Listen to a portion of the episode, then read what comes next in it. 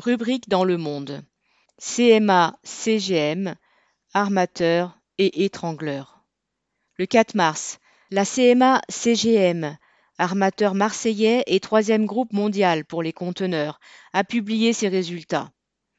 La société multiplie son bénéfice par 10 à près de 18 milliards de dollars, suivant de près Total, champion français, pourtant trois fois plus gros en termes de chiffre d'affaires.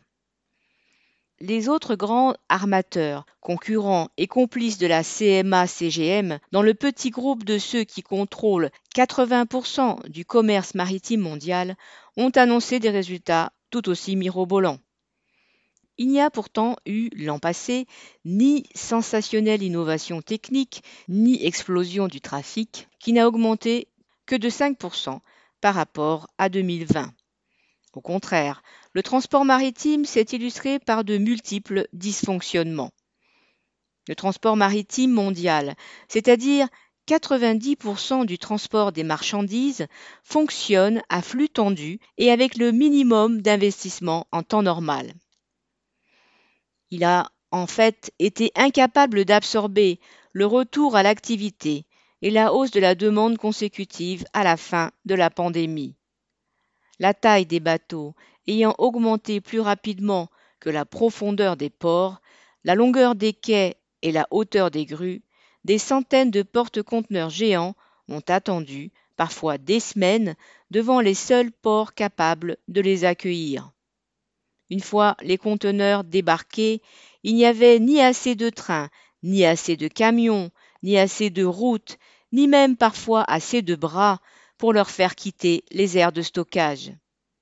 Ensuite, les conteneurs vides se sont accumulés par centaines de milliers à Chicago, à Rotterdam ou ailleurs, car les armateurs préféraient faire repartir les navires sans cargaison que d'attendre le retour des boîtes vides il en est résulté une pénurie de conteneurs dans les ports de départ en Asie.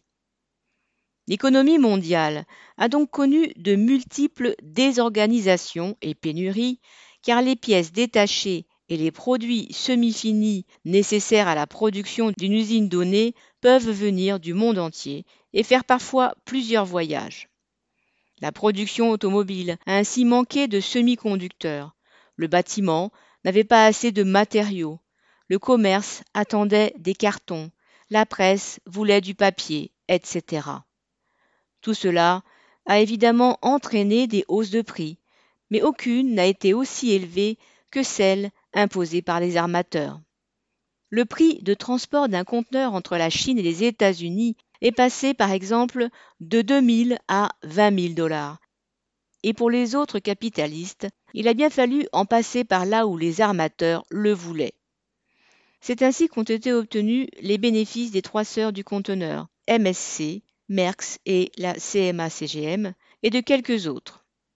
Le patron de Merckx a pu dire que ces bénéfices sont, guillemets, le résultat d'une situation exceptionnelle causée par des difficultés sur la chaîne logistique.